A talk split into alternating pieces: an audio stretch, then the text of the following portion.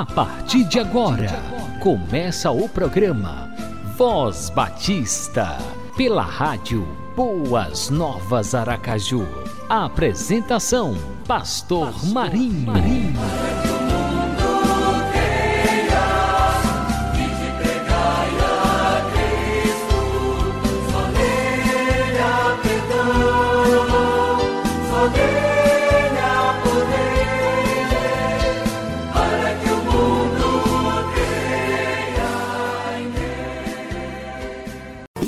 Você que está conectado na Rádio Boas Novas Aracaju. Estamos começando mais um programa Voz Batista. Shalom Adonai Shalom. Que a gloriosa paz do Senhor Jesus esteja sempre presente na sua vida.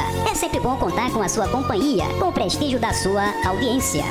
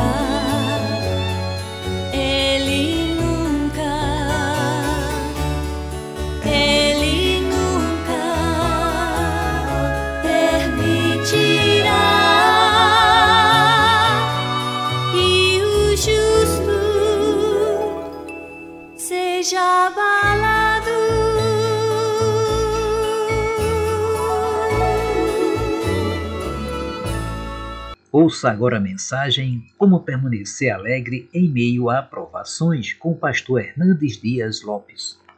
Esse texto diz assim: Tiago, servo de Deus e do Senhor Jesus Cristo, às doze tribos que se encontram na dispersão, saudações. Meus irmãos, tende por motivo de toda alegria o passardes por várias provações sabendo que a aprovação da vossa fé, uma vez confirmada, produz perseverança. Ora, a perseverança deve ter ação completa, para que sejais perfeitos e íntegros, em nada deficientes.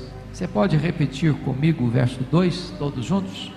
Meus irmãos, tende por motivo de toda alegria o passardes por várias provações Passar por provação não é coisa fácil.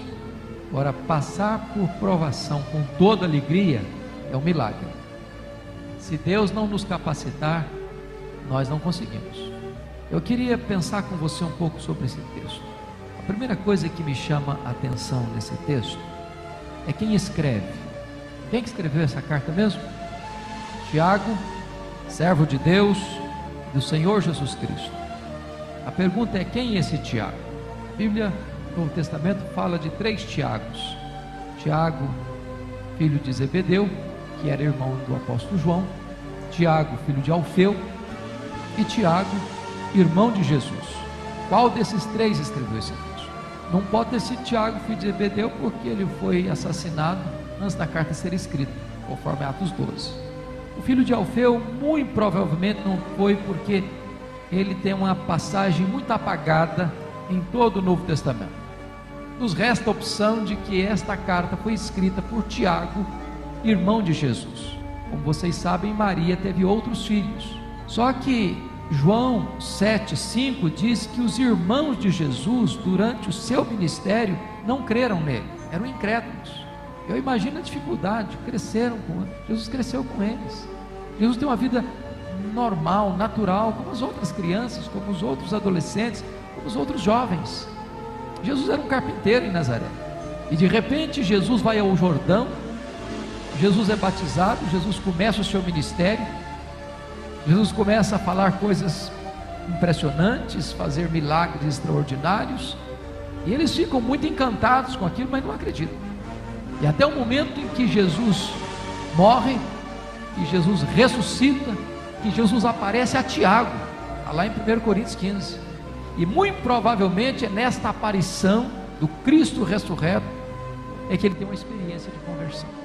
E esse Tiago vai se transformar num líder da igreja em Jerusalém.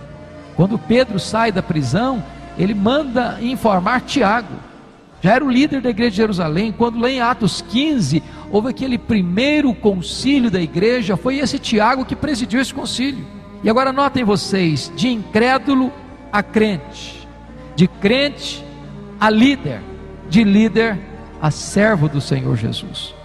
Eu acho magnífico esse testemunho dele, porque ele poderia ter colocado assim: Tiago, irmão do Senhor Jesus. E não teria mentido se fizesse isso. Mas ele resolve humildemente se apresentar apenas como um servo do Senhor Jesus. Segunda coisa que eu chamo a sua atenção é que nós, como aquele povo, somos um povo especial mas não um povo isento de aflições. Veja para comigo, por gentileza, no verso primeiro ainda, para quem ele escreveu essa carta. Você pode repetir?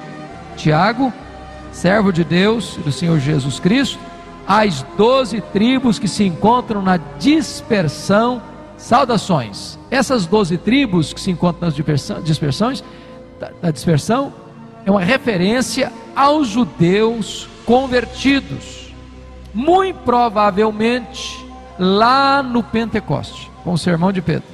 Vocês se lembram que havia judeus do mundo inteiro lá, e eles estavam lá, foram convertidos lá. Muito provavelmente a partir do martírio de Estevão, todos foram dispersos, exceto os apóstolos.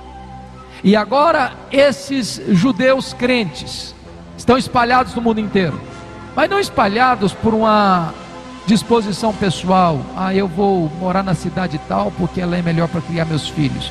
Ah, vou mudar para outra cidade porque lá eu vou ter um trabalho melhor. Aí eu vou para aquela outra cidade porque lá eu vou ter mais oportunidade de crescer financeiramente. Aí eu vou para outra cidade porque é um centro mais desenvolvido, eu vou me sentir melhor lá. Não foi essa a razão.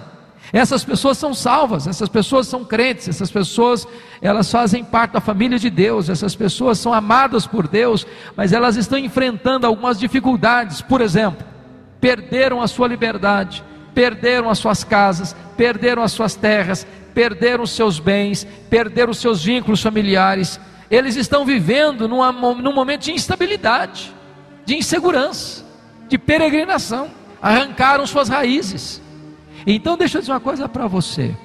Deus fez de você uma pessoa especial, mas Deus não fez de você uma pessoa imune, livre de problemas. A vida cristã que você e eu abraçamos não é uma redoma de vidro, não é uma estufa. Nós não estamos blindados.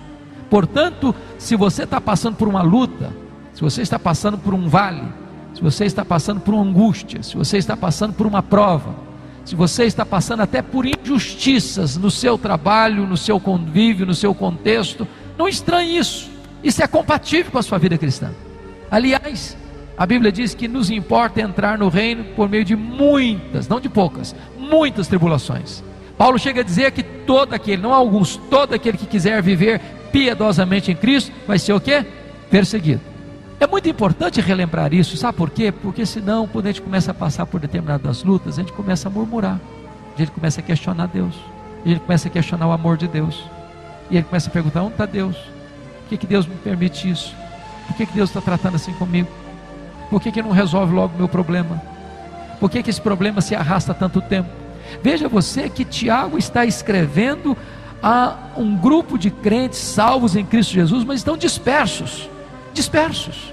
Agora, veja comigo outra coisa maravilhosa. As provações, irmãos, são compatíveis com a fé cristã. Olha o verso 2: Meus irmãos, tende por motivo de toda alegria o passar por várias provações. Por quantas provações você está passando hoje? Tem provação? Está tudo bem com você? Tem luta? Está doendo em algum lugar? Às vezes você também atravessa a madrugada sem dormir. Tem hora que o seu coração aperta também. Você diz: Meu Deus, o que, é que eu vou fazer? Se você está passando por isso, você não é uma exceção. Se você está passando por alguma luta, saiba que o povo de Deus sempre passou por lutas. E nem Jesus nos prometeu a ausência de lutas. Em outras palavras, as tribulações, as provações, as lutas são compatíveis com a fé cristã. Deixa eu dizer outra coisa para você no texto. As provações, além de compatíveis, elas são variadas. Olha o verso 2 de novo. Vamos ler outra vez? Meus irmãos, tende por motivo de toda alegria o passardes por várias provações. Quantas provações? Várias. A palavra várias é uma das palavras mais lindas do Novo Testamento, porque é uma palavra grega que nós trouxemos para a língua portuguesa e é muito bonita. A palavra várias aí é a palavra poikilos, de onde vem a nossa palavra policromático. A palavra policromático não é muito fácil também não, mas o que, que significa policromático? Várias cores, de várias cores. Então o que é que Tiago está dizendo? que as provações da nossa vida têm diversos matizes, diversas cores, diversas tonalidades, diversos graus de intensidade. Você e eu já passamos por provações tranquilas, né? Tranquilas. A linguagem do, do antigo presidente, uma marolazinha. Uma marola. Tem provação que é rosa clara, igual esmalte de noiva tranquilo, você passa de letra. Passa de letra. Mas tem outra aprovação que é rosa-choque. Aí já balança um pouco, já mexe um bocadinho mais. Já tira o seu sono, já tira o seu apetite, já deixa você sem dormir, já angustia a sua alma. De vez em quando você se colhe chorando. Tem outras provações que são cinzentas. O cenário fica pardacendo. A providência fica carrancuda. Você olha para o cenário e parece que está tudo contra você e você não vê saída. Mas tem hora que a provação é tenebrosa. Você é como que esmagado por um avalanche que vem rolando em cima de você e passa em cima de você como um trator. As provações são variadas. Sabe uma coisa? E Deus está no controle, porque Ele nunca vai permitir você ser mais provado do que você tem capacidade para enfrentar. Não que você tem capacidade de enfrentar, Ele capacita você para enfrentar cada tonalidade de prova que vem sobre a sua vida. Eu, eu tive alguns traumas de infância, porque quando eu nasci, eu já, minha mãe já estava para morrer e eu também na barriga dela, e Deus poupou ambos. Mas desde que eu me entendi por gente, a minha mãe era muito doente. E nós morávamos numa roça, não tinha estrada, não tinha médico. E quando ela ficava muito ruim, que saía, era muito complicado.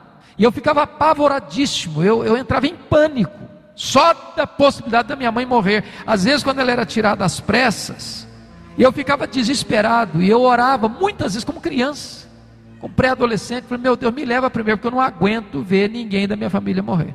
Eu quero morrer primeiro. E eu fazia essa oração sinceramente. Tem hora que você diz, meu Deus, eu não vou aguentar. Eu não vou aguentar. Eu quero dizer para você que Deus também não prepara você na véspera. Se Deus um dia permitir você e eu passarmos por alguma prova, por alguma luta, por algum dissabor, pode ter certeza, na hora de enfrentar o problema, Deus vai revestir você de forças.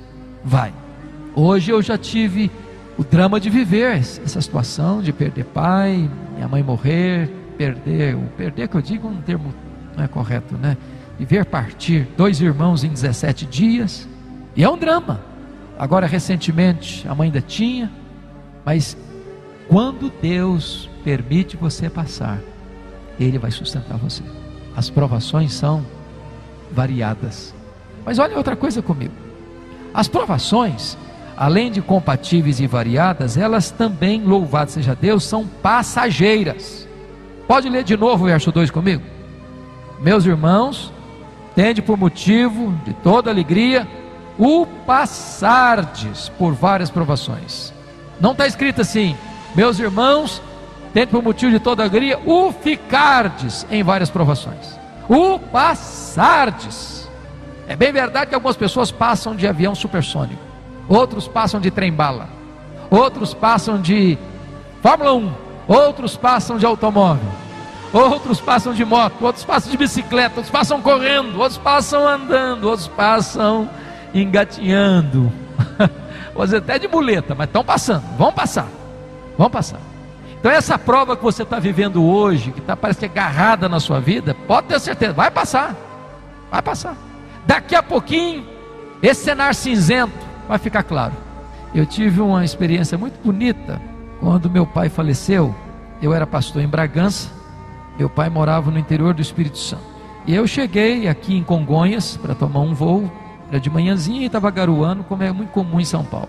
E aquela dor no coração, aquele aperto no peito, aquela angústia na alma. Eu acho que quem já passou por isso sabe como é que a gente se sente numa hora dessa. E quando o avião decolou, dentro de dois minutos, ele atravessou aquele nevoeiro denso. E lá em cima, o sol estava brilhando, bonito, muito bonito. E Deus ministrou o meu coração. E diz: Você está hoje com este nevoeiro na sua alma, mas eu sou poderoso para levar você às alturas e mostrar para você que onde eu estou governando, você pode experimentar tudo claro na sua alma, na sua mente, no seu coração. Deus é este Deus que faz isso, porque as provas são passageiras. Você está chorando hoje, amanhã você vai estar celebrando. Às vezes aquele motivo que está levando você às lágrimas vai ser a razão da sua maior alegria amanhã. Aquele filho, aquela filha que hoje está sendo motivo do seu choro, amanhã vai ser motivo da sua maior alegria. Aquela causa que hoje faz você chorar, amanhã vai fazer você celebrar e dar glórias a Deus. Esse Deus é poderoso para reverter a situação, para transformar vales em mananciais.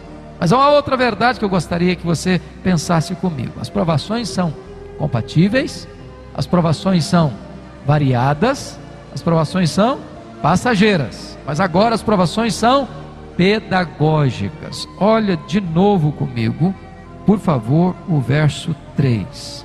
Sabendo que a aprovação da vossa fé, uma vez confirmada, produz perseverança. Essa palavra perseverança é outra das ricas palavras do Novo Testamento. Havia duas palavras no Novo Testamento para paciência palavra paciência para relacionamentos e a palavra paciência para circunstâncias.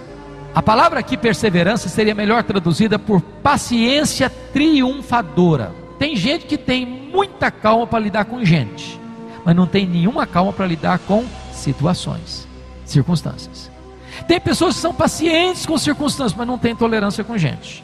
O que Tiago está dizendo é que Deus permite essas provas na nossa vida e elas não são por acaso, e elas não são fortuitas, elas são pedagógicas, elas são instrumentos de Deus para trabalhar em nós, porque Deus está esculpindo em você o caráter de Cristo. Agora pense comigo que Deus às vezes vai usar algumas ferramentas para tirar algumas lascas da nossa vida. E toda vez que mexe, dói. Dói. Agora, para Deus moldar você, para Deus trabalhar na sua vida, para Deus fazer de você uma pessoa parecida com Jesus, qual é a ferramenta, qual é o formão de Deus? São as provas. Não foi diferente nem com Jesus. A Bíblia diz que ele aprendeu pelas coisas que sofreu. E vocês são todos testemunhas disso. Nós aprendemos muito mais nos dias de prova do que nos dias de celebração nós nos curvamos mais, nós nos humilhamos mais, nós revelamos mais a nossa dependência, nós nos tornamos muito mais frágeis no sentido de dizer: Deus, eu preciso de Ti. Quando está tudo bem, o ser humano tem a tendência de quê? Botar Deus de lado. Né? Eu estou bem, eu, eu, eu, sou um bom condutor da minha própria vida, eu sou uma linguagem mais poética, eu sou o capitão da minha própria alma. Eu não preciso de piloto, eu preciso de Jesus.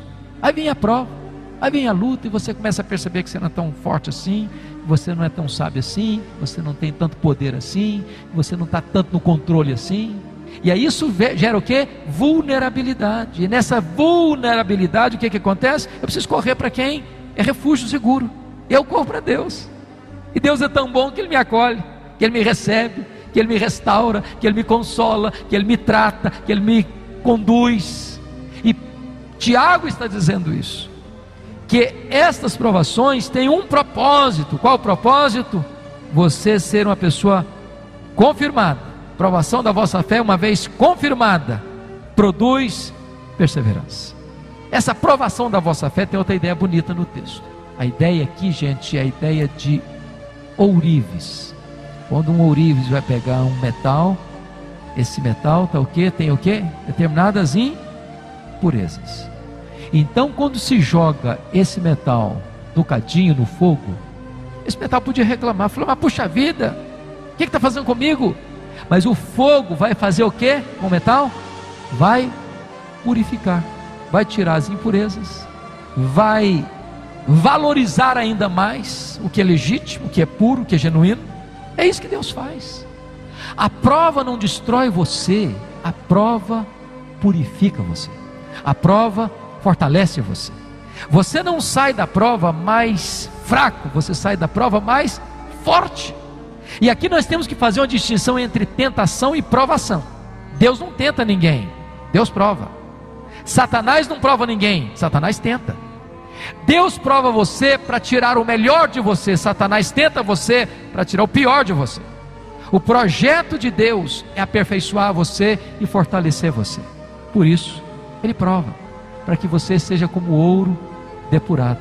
Agora veja o último verso. Ora, a perseverança ou essa paciência triunfadora com as circunstâncias, enquanto Deus está trabalhando. Você já viu essa placa na rua? Você está passando um trânsito complicado? Diz: paciência aí, nós estamos trabalhando. A sua vida tem uma placa. Deus pôs essa placa na sua vida. Calma, eu estou trabalhando. Não fique impaciente, não. Deus está trabalhando. E enquanto Deus está trabalhando, parece uma bagunça. Já percebeu isso? Passa na rua, tem uma bagunça. Daqui a pouco você passa lá, está tudo em ordem, tudo bonito, tudo restaurado, tudo refeito fica melhor.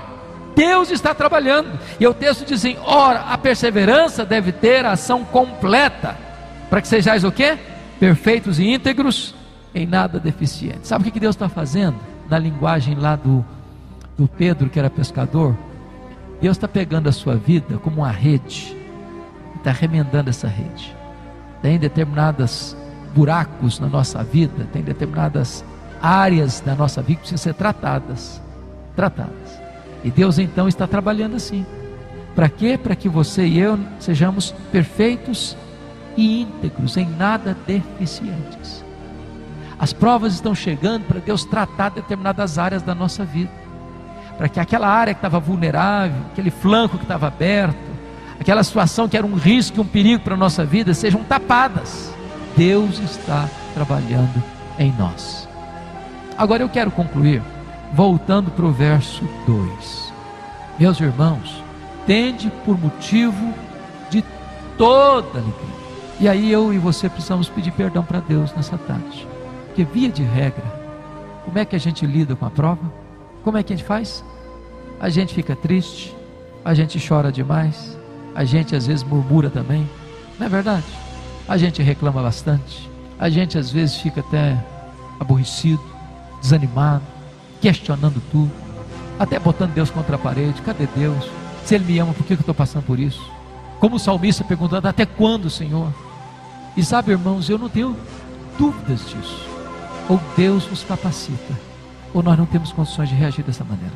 Meus irmãos, tende por motivo, não de alguma alegria, mas de toda alegria. De toda alegria. E sabe, foi isso que impactou o mundo daquela época, porque esses crentes perdiam seus bens e celebravam. Eles iam presos e davam glória a Deus. Eles eram açoitados saiam de lá se regozijando pelo privilégio de sofrer por Cristo.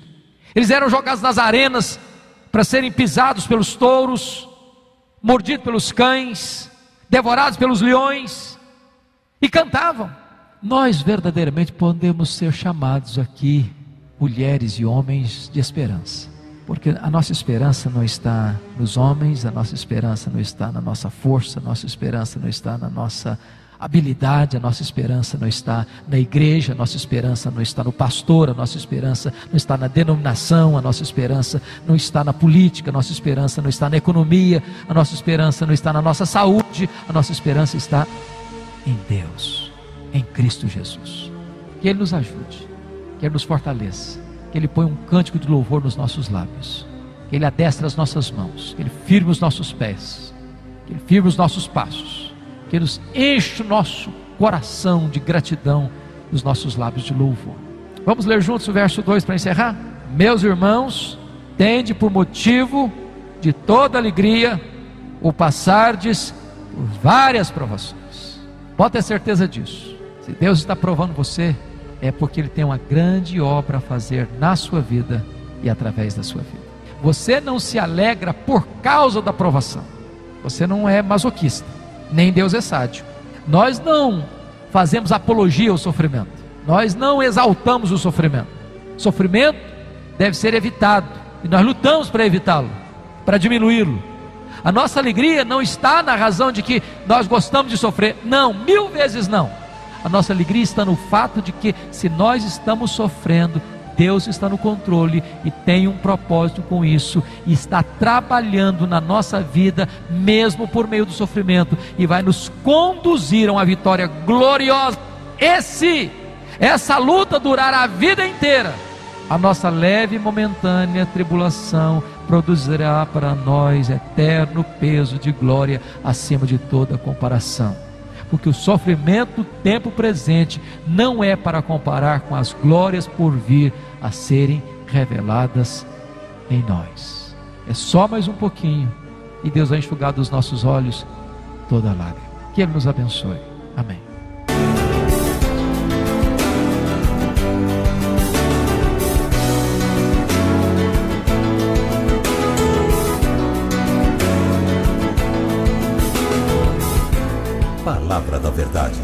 Com Hernandes Dias Lopes.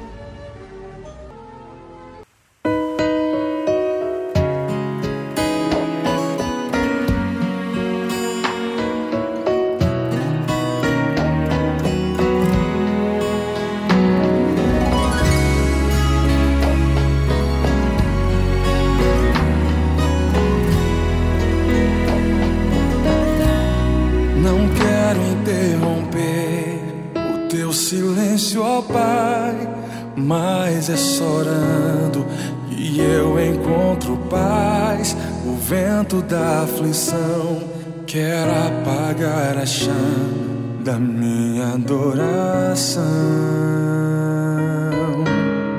O mundo é um oceano, minha carne é um furacão, minha vida é um barquinho buscando direção.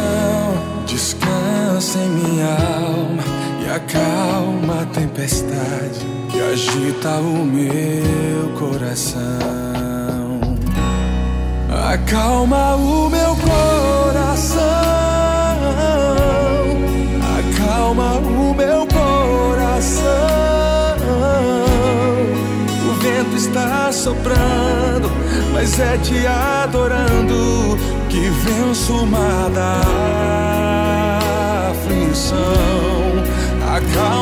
o mar da aflição. Acalma o meu coração. Só venço esse mundo se for em tua presença. Acalma o meu coração. O barulho do mar vem pra me confundir. Oh, Pai, não deixe as ondas minha fé diminuir. Perdoa se pensei que em meio ao teu silêncio não estivesse aqui. Viver na superfície ah, respirar é o mesmo que morrer por não te adorar.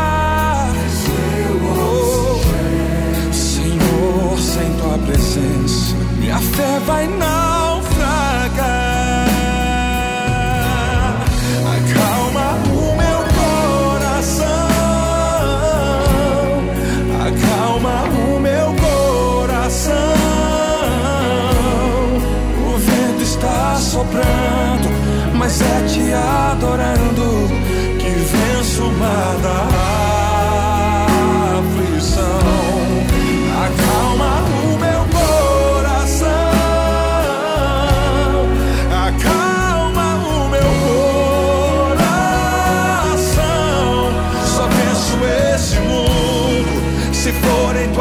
presença. Acalma o meu coração, acalma o meu coração. Acalma o meu coração. O vento está soprando, mas é te adorando e venço o mar aflição. Acalma o meu coração, Senhor. Acalma o meu coração. Só venço esse mundo se for em tua presença. Acalma o meu coração.